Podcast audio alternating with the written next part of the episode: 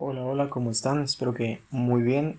esta semana les traigo algo diferente. Vamos a una pequeña entrevista respecto a un tema eh, sonado esta semana, al menos en, en, Veracruz, donde hubo algunas dificultades con la legislación, nueva legislación del aborto, que ya saben, me gusta escuchar eh, opiniones diversas sobre el tema.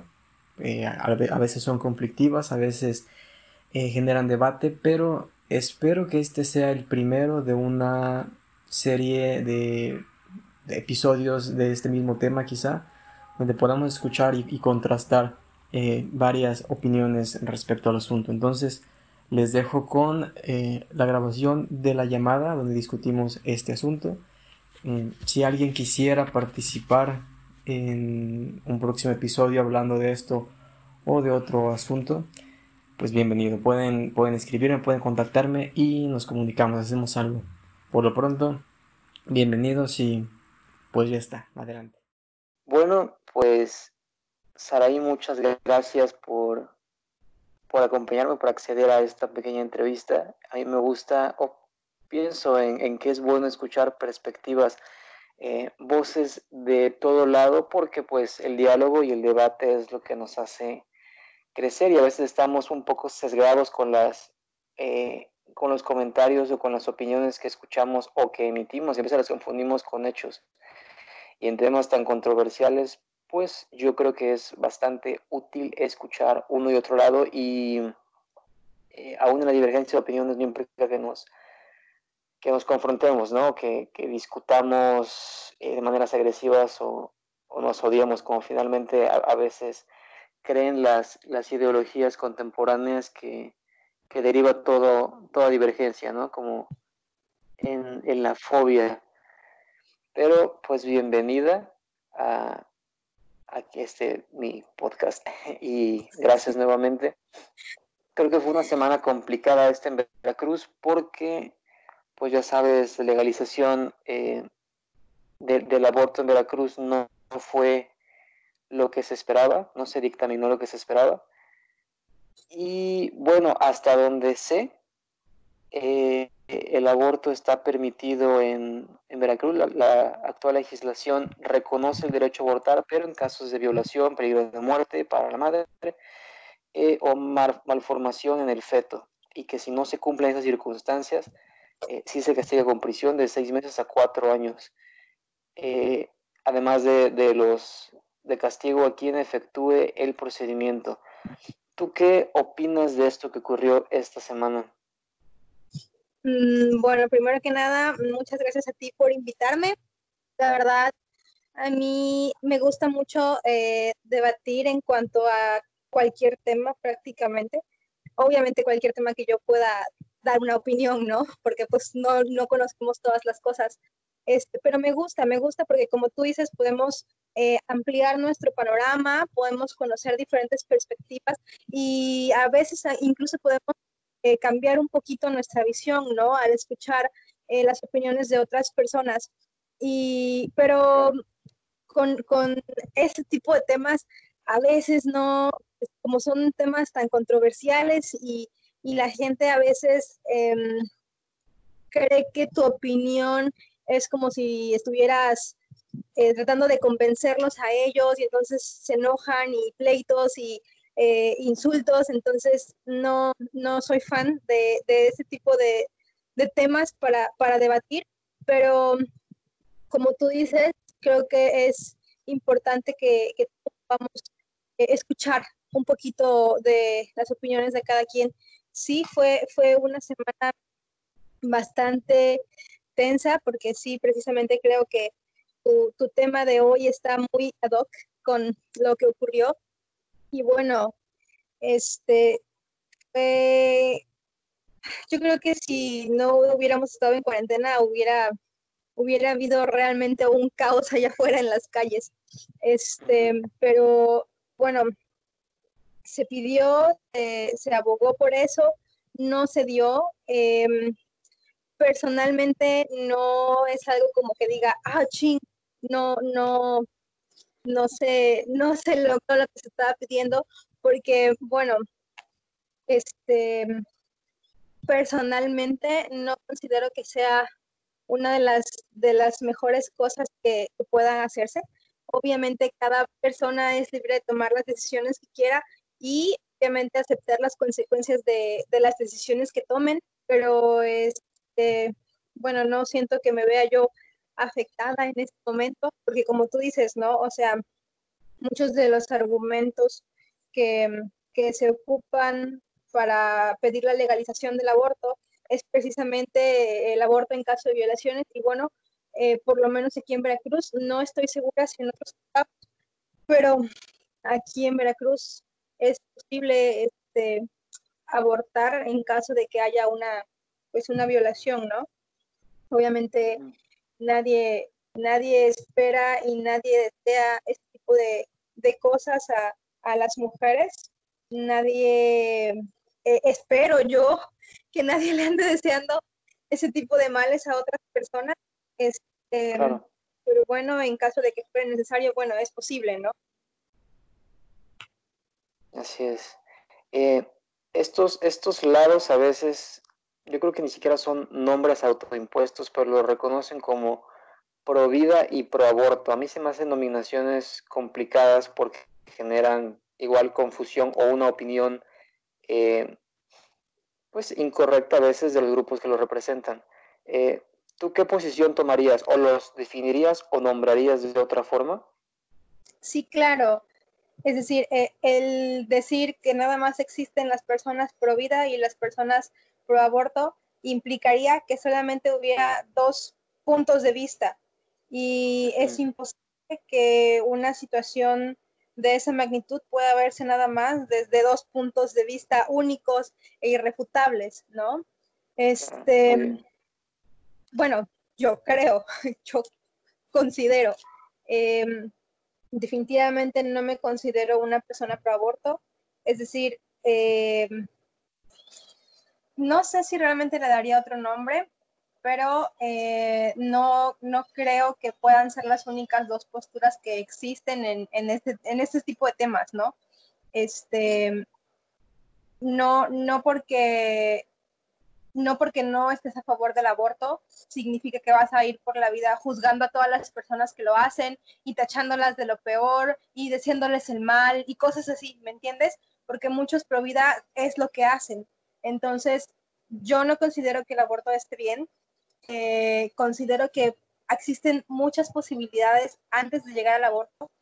Em, también eh, no, creo, no creo que muchas personas que estén a favor del aborto eh, se consideren únicamente así como pro aborto.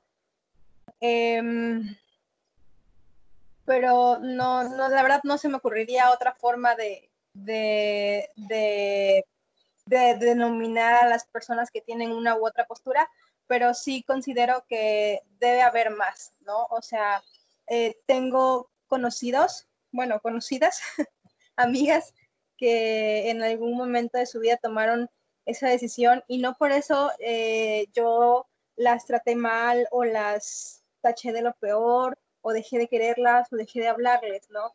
Todo mundo toma decisiones en su vida, buenas, malas, todos en algún momento nos equivocamos de diferentes maneras. Creo que no podemos ser juzgados por, por eso, ¿no? Nosotros no somos nadie para, para estar juzgando a otras personas por las decisiones que toman, aunque, aunque nosotros consideremos que no es la mejor decisión, pues no somos quien para decirle, ah, tú eres de lo peor porque abortaste, o no sé, ¿no? Em, nunca sabemos exactamente cuáles son los motivos que llevan a las personas a tomar decisiones así. Eh, y aunque yo no esté a favor de esta situación, pues no voy a ir por la vida tachando a otros, ¿no? Y deseándoles lo peor por las decisiones que tomen en su vida. Entonces no, no, no considero que, que sean como solo dos posturas o que podamos buscar más nombres, eso podría ser, pero pues pues así no, no, no creo que, que sean las únicas dos posturas que puedan existir en este tema. Claro, creo que la, la dicotomía siempre trae eh, problemas, ¿no? Eh, a veces nos enseñan a, solamente elegir bueno y malo, ver todo en dos tonos, pero eh, la opción de pensar fuera de la caja siempre está disponible, ¿no? Y, claro, definitivamente. Sí, no, igual creo que no, no, no, hay que ser absolutista con estas, con estas ideas. Escuché alguna vez o leí alguna opinión eh, de una chica y utilizo ese referente a veces. Eh, le preguntaron si era pro aborto y ella dijo, no, estoy a favor de que las mujeres eh, tomen decisiones por su propio cuerpo. Y eso es bastante interesante porque no, no está, eh, y, después se refiere a eso, ¿no? no está argumentando que ella abortaría o que se generaría una cultura eh, donde estaría disponible esto para las realidades ridículas que proponen los algunos extremistas del otro lado, ¿no? Sino que permite o exige que creo, creo, que es la idea final de, este movimiento, que la mujer tenga la libertad de elegir para su propio cuerpo sin que eso sea la necesidad eh, completa de, cometer el acto, ¿no? Claro. Entonces me parece una, postura interesante. Eh, pero hay otra, eh, también en, absolutismos, que he leído y he escuchado que no se puede ser feminista y no estar a favor del aborto o al menos de la legislación. ¿Tú qué opinas de eso? ¿Te consideras feminista? Ay, esa es una pregunta bastante complicada. Cuando, cuando yo era más joven, o sea, no estoy muy grande, pero cuando estaba yo en la adolescencia, pues eh, yo sí me consideraba una feminista específicamente y especialmente porque odiaba las situaciones machistas que existían en mi casa y en la sociedad y en la escuela y en todos lados, porque el machismo en México es algo que está muy latente, muy fuerte y aunque el tiempo pase, la cosa no, o sea, no, no se ve un progreso en cuanto a la disminución del machismo en México, ¿no? Este, en, en mi casa, bueno, en la casa de mi abuela, nosotros eh, somos tres primos, mi hermano, mi primo el más grande que le llevo dos años y yo. Son dos hombres y, yo mujer, ¿no? Crecimos juntos. Entonces, eh, yo recuerdo que de niña, si algo pasaba, era mi culpa. En primera porque yo era la mayor y en segunda porque yo era la mujer y a los hombres pues no les iba a decir nada, ¿no?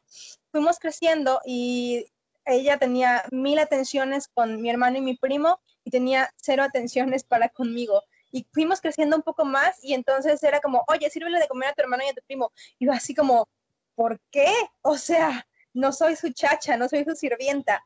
Y, y, entonces a mí me molestaba mucho esa situación y yo en ese momento de mi vida, yo sí me consideraba una opositora a ese tipo de situaciones. Entonces eh, yo, yo decía, ¿no? Sí soy feminista, pero fui creciendo y de pronto el movimiento feminista se volvió mucho, muy radical y empezaba a pedir cosas con las que yo no estaba al 100% de acuerdo. Y entonces dije, no, pues, o sea, eh, llegamos a lo mismo, ¿no? De que nada más hay como, ¿eres o no eres, no? Y entonces yo dije, no soy feminista. Y, entonces no me consideraba parte del movimiento, no me consideraba eh, parte de una solución. Digo, trataba de hacer mi parte para no ser parte del problema, pero sentía que yo no estaba formando parte de la solución. Y entonces este, fui creciendo y dije, bueno, no estoy a favor de la violencia, las violaciones, eh, el acoso callejero y cosas así, ¿no? Pero, eh, pero había cosas, por ejemplo, el aborto que no, pues no, no estaba de acuerdo, ¿no? Y entonces me di cuenta que podías estar en contra del machismo y, las expresiones de este en sus múltiples formas, eh, pero eso no significaba que tenías que formar parte del movimiento feminista que existe hoy en día, que es bastante radical, ¿no?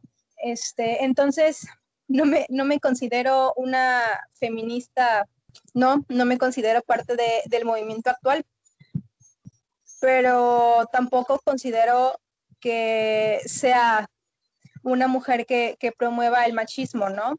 Y por ejemplo, también he visto muchas mujeres que han marchado en, en, pues en todos estos marchas, obviamente, que ha habido eh, en todo México y que han gritado y han pedido y todo, y dicen, este, yo no abortaría.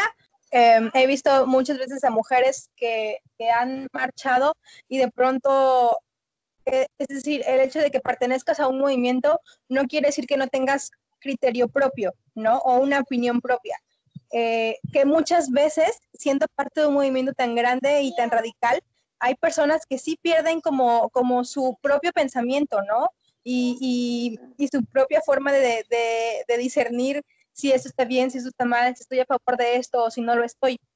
Pero hay muchas mujeres que dicen, sí, sí, soy feminista, este, pero no estoy a favor del aborto. Yo no abortaría, pero, pero pues si tú quieres abortar, está bien, ¿no? Entonces, eh, no, no considero que el hecho de ser feminista signifique que tienes que estar 100% a favor del aborto y si tú no estás a favor del aborto no quiere decir que no puedas ser feminista. Pero pues es lo mismo, lo que decíamos en, en la pregunta anterior, no, no hay como solamente blanco y negro. En, temas así no hay solo blanco y negro. Entonces uno tiene que ser muy cuidadoso en cuanto a su postura, en cuanto a su eh, opinión personal y cómo mantenerla a pesar de pues la presión social. Correcto. A veces se usa mucho el argumento de, de que la, la, la, pobreza es, es un espacio de mala planeación familiar, común en los estratos bajos, y que eso justificaría el derecho al aborto gratuito y seguro. ¿Tú crees que el aborto sería una solución para la pobreza? ¿Consideras que es una medida oportuna? Fíjate que no, no, no creo eh, de ninguna manera que el aborto sea una solución para la pobreza en México. Este, mm, me tomé, me tomé la molestia, bueno, no la molestia, porque no es molestia, pero me tomé eh, el tiempo para poder investigar un poquito sobre datos oficiales en cuanto a la economía mexicana. Y es bastante interesante si tú te, metes a las páginas eh, oficiales del Estado, eh, el Consejo Nacional de la Evaluación de la Política del Desarrollo Social, que se llama Coneval, explica un poquito eh, en, y de una forma muy, muy práctica y muy fácil eh, datos de los últimos datos que tienen, o sea, las últimas fechas de actualización de estos datos son del 2018. Y entonces te dicen que hay un 21.9% de población no pobre y no vulnerable en ningún aspecto, ¿no? O sea, gente que está en situación económica de media alta para arriba. 21.9%. Es decir, todo el resto son personas que viven en, situaciones de pobreza y pobreza extrema. El 48.8% de los mexicanos, que son 61.1 millones de mexicanos, viven en situaciones de pobreza y 16.8% viven en situaciones de pobreza, pobreza extrema, que son 21 millones de mexicanos. Entonces, no hablamos de 10 mexicanos, de 100 mexicanos, hablamos de millones y millones de mexicanos. La mayoría de los mexicanos viven en situaciones de pobreza y pobreza extrema. Y entonces, Em, son personas que tienen un pensamiento muy diferente a, por ejemplo, las personas de clase media, que ellos, ellos eh, son personas que se dejan mover mucho por su fe y entonces te dicen, bueno, pues los hijos que Dios me quiera dar. Los, los hijos que Dios me quiera dar es una expresión muy común entre, entre la clase con, eh, con con pobreza. Em, son personas que se, que se mueven mucho por su fe, ¿no? Y te dicen, pues los hijos que Dios me quiera dar y ya Dios nos ayudará. Y para ellos es funcional, ¿no? Nosotros desde el otro lado lo vemos como no manches, no tienen para comer, la están pasando muy mal, los niños tienen que trabajar, pero muchas veces para ellos está bien, ¿no? tendríamos que hacer un sondeo y un estudio y preguntarles a todos y cada uno de ellos cómo se sienten con su situación, porque tienen tantos hijos, este, o, o si considerarían que sería mejor tener menos hijos, pero entran muchísimos factores en esta situación. Uno, como veníamos diciendo, es el machismo, porque existe eh, situaciones en, en donde el hombre no deja que la mujer deje de tener hijos, o sea, quiere, quiere, que tenga un hijo tras otro, tras otro, tras otro, ¿no? Y es una forma en la que ellos las tienen controladas, es una forma en la que ellos están seguros de que no les van a ser infiel, están seguros de que se van a dedicar a su casa y cuidar a sus hijos, ¿no?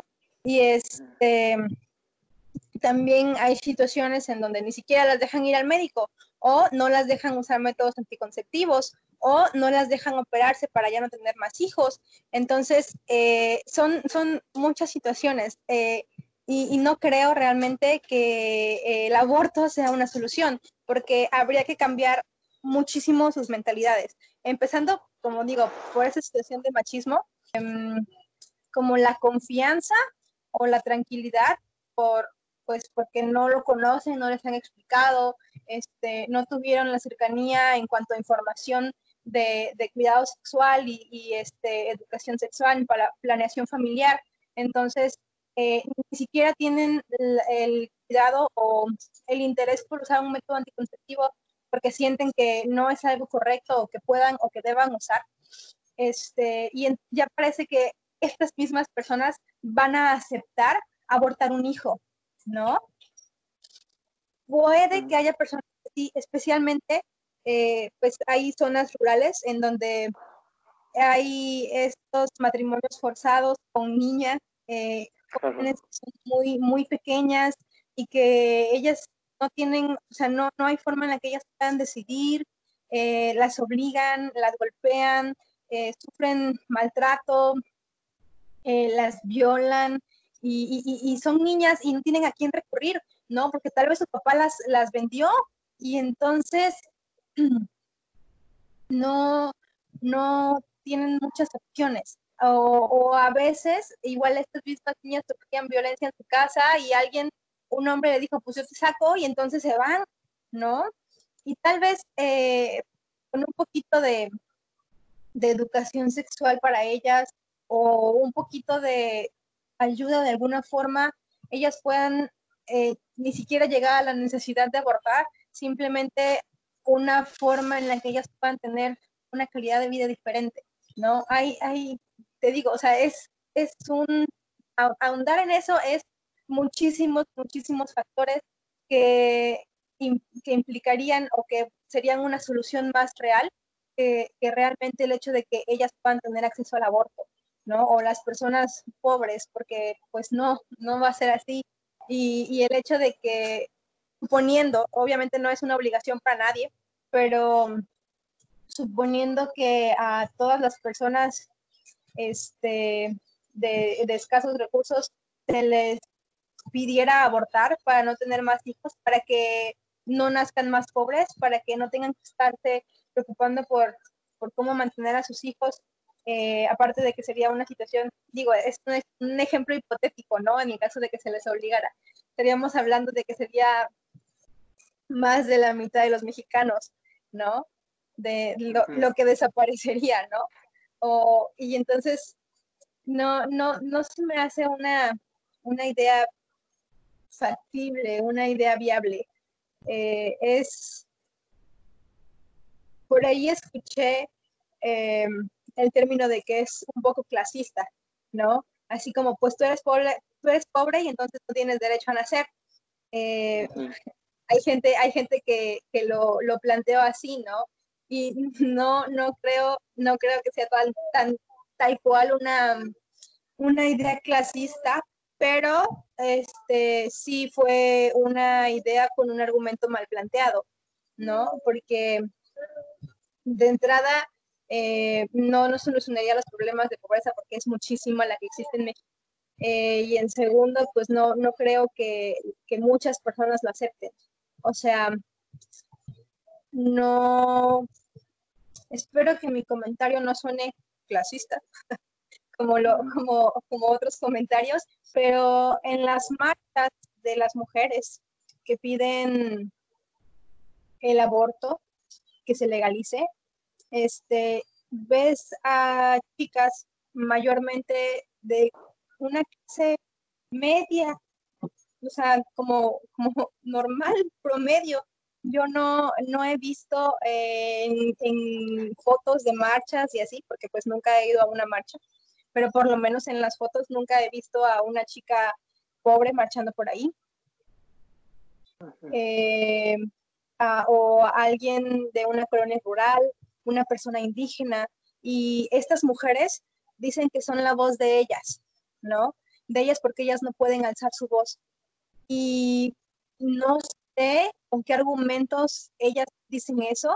Es decir, ya les preguntaron si ellas quieren abortar, ya les preguntaron si el aborto va a solucionar sus problemas de pobreza, ya les preguntaron si, si el aborto va a solucionar eh, la incapacidad que tienen para tener acceso a, a, la salud o a un hogar o a educación.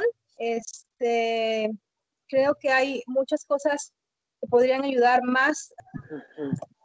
Sí, precisamente eh, me suena que también leí que hay, hubo en alguna comunidad eh, eh, rural por ahí casos de mujeres a quienes se les implantó el DIU sin su consentimiento.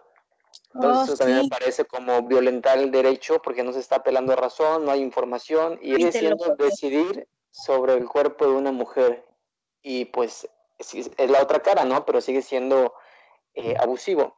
Entonces, sí, ah, yo creo que eh, también se dice que como hombres no debemos opinar, ¿no? Pero siempre yo me escudo en que hay que ofrecer conocimiento, hay que apelar a la razón, hay, que, hay que conocer, hay que saber para poder disponer de las herramientas que tenemos, ¿no? Y así tomar una decisión a través de la conciencia.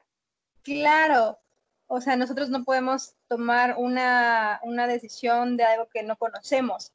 Y, y, sí, en alguna ocasión también leí y vi documentales y videos que subieron en cuanto a, el DIU en estas mujeres. Este, y de hecho, eh, en el sistema de salud mexicano eh, me pasó con, mi primer hijo de, bueno, yo sí quería salir con un método anticonceptivo porque mi, o sea, no me iba yo a embarazar enseguida y eh, la planeación que yo había tenido con mi esposo era pues esperar un par de años, ¿no? Antes de, embarazarme otra vez. Entonces, eh, te preguntan, o sea, no, no solo te preguntan, te insisten y te insisten muchísimo en que te lleves un método anticonceptivo, casi, casi que, que te lo ponen a la fuerza, ¿no? Y algo que pasó con estas mujeres fue eso, o sea, ni siquiera les, les preguntaron si querían que se los pusieran, se los pusieron. Y muchas de ellas no estaban de acuerdo. Entonces, si muchas de ellas ni siquiera quieren cuidarse y usar un método anticonceptivo, ¿cómo van a acceder a otro tipo de situaciones, no? Este, me tomé también a la, a la tarea de buscar un poquito en cuanto a qué clase de programas sociales existen para ayudar a México. Eh, especialmente a la gente con, con pobreza y pobreza extrema y qué, qué, tipo de programas de educación sexual existen, porque como tú dices, o sea, hay que brindarles a ellos eh, un poquito de conocimiento, instrucción, que, este, que ellos sepan cómo tener una planeación familiar mejor, ¿no? Eh, porque tampoco, o sea, muy aparte de que tengan muchos hijos y que después no puedan mantenerlos, tener un hijo tras otro tampoco es saludable para una mujer pone a, la mujer misma en riesgo, ¿no? Y, de que peor aún, pues fallezca y, deje huérfanos ahí en su familia. Entonces, según, según en, las páginas de gobierno, eh, eh maneja como 15 programas sociales. El problema con, con los programas sociales es que, dirían por allí, hay tanta, tanta corrupción que los programas, los programas no se llevan a cabo. El dinero está ahí, pero no se usa de la manera correcta.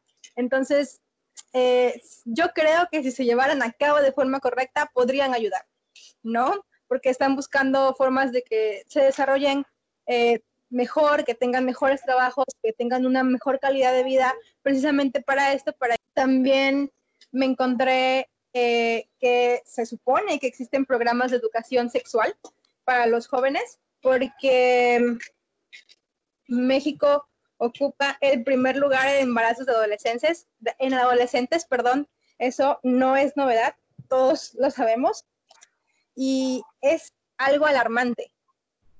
Es eh, un, un tema bastante alarmante que seamos el primer lugar, perdón, 77 de cada mil adolescentes eh, son, están embarazadas y tienen hijos en edades de 15 a 19 años, ¿no?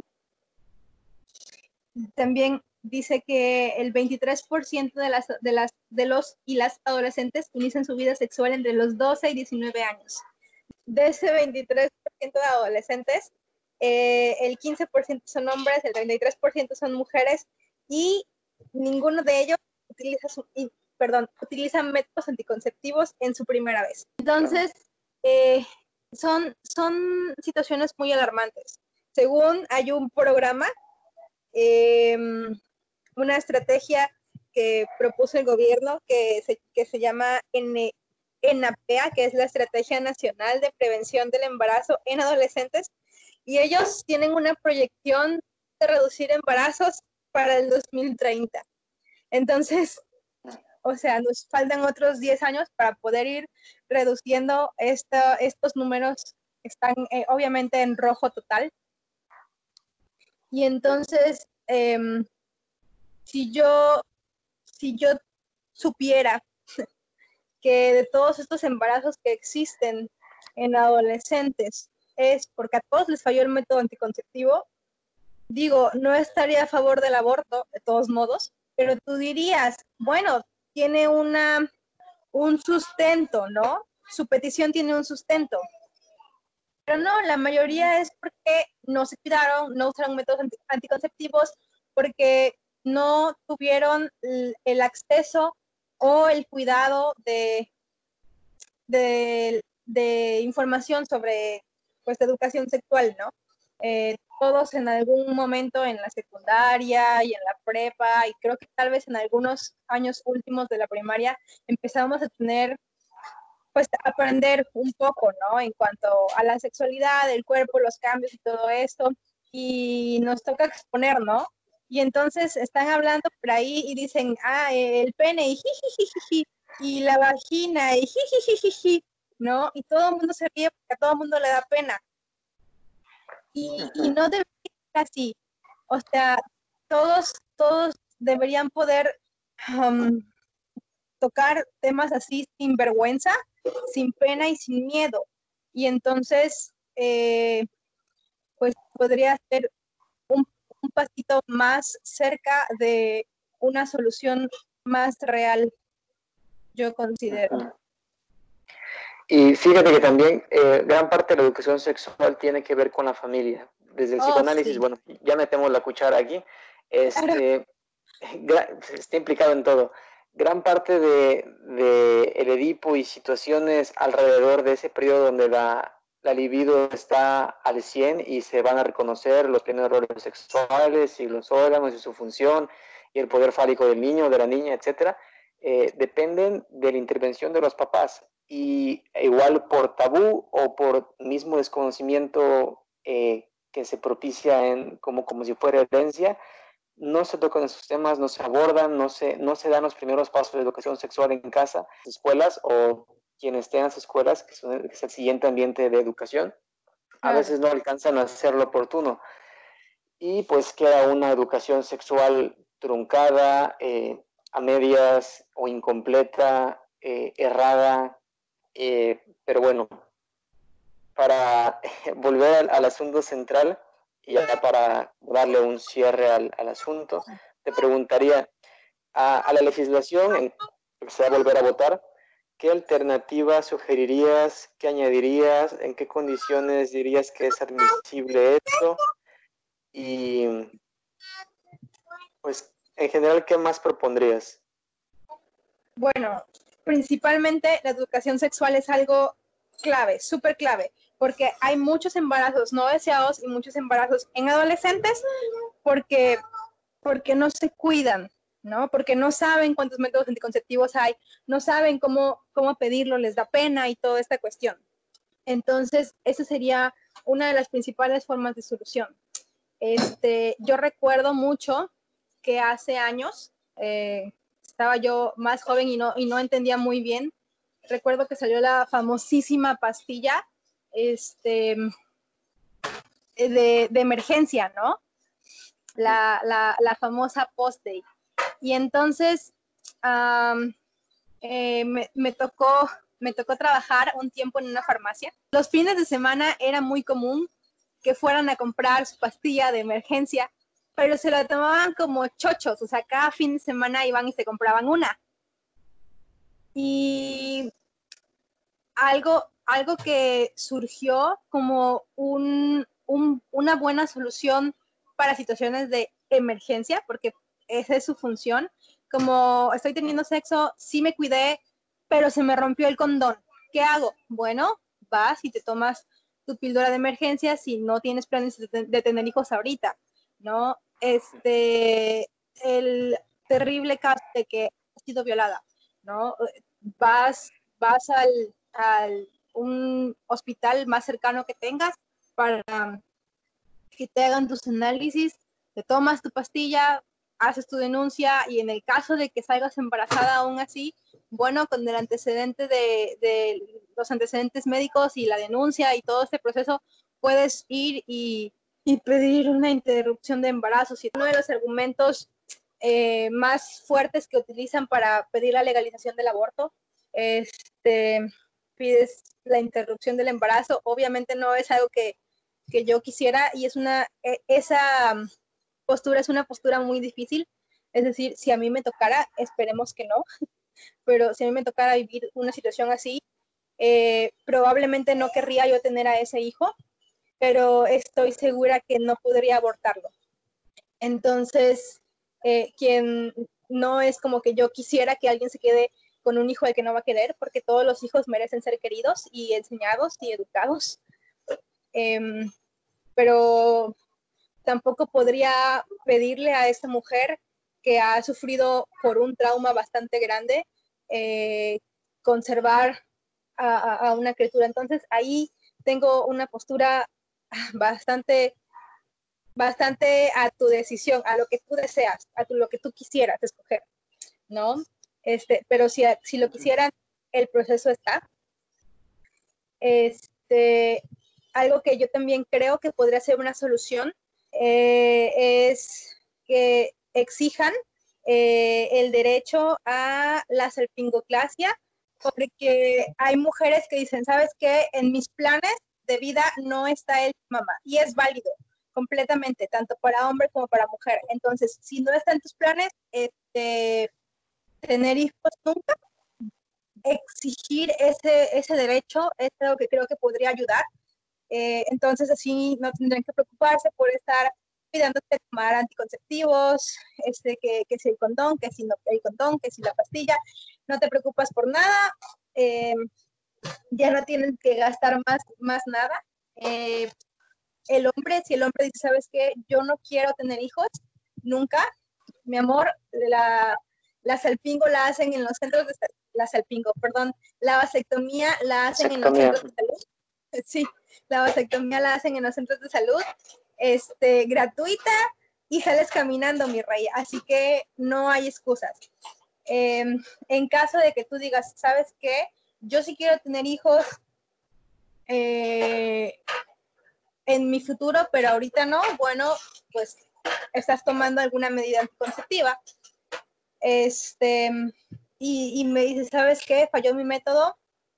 Pues la, este, digo, se te rompió el condón o algo así, te digo, la pastilla de emergencia, que es importante que se tome conciencia al respecto de eso, porque no, no es como, como las pastillas anticonceptivas este, normales, eh, tiene una carga hormonal gigantesca y por eso es recomendable que haya un mínimo de seis meses entre una pastilla y otra.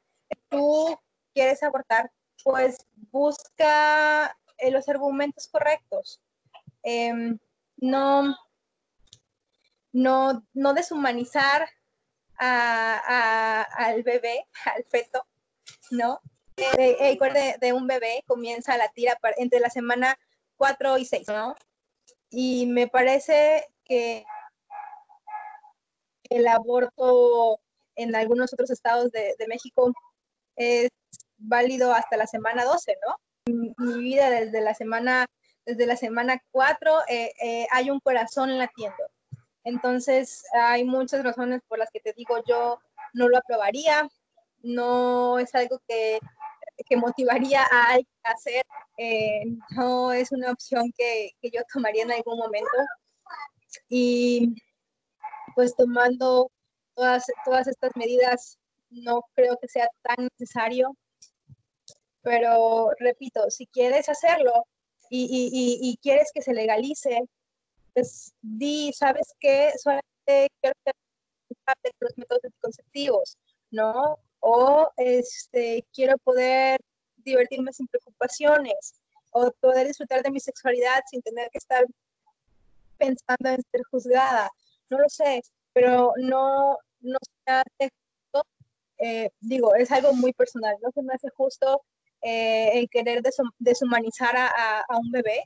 Vale más la vida de un perro que la vida de un bebé, ¿no? Este, no se vale que quieras deshumanizar al bebé, no uses el argumento de, de la violación para defender tu causa.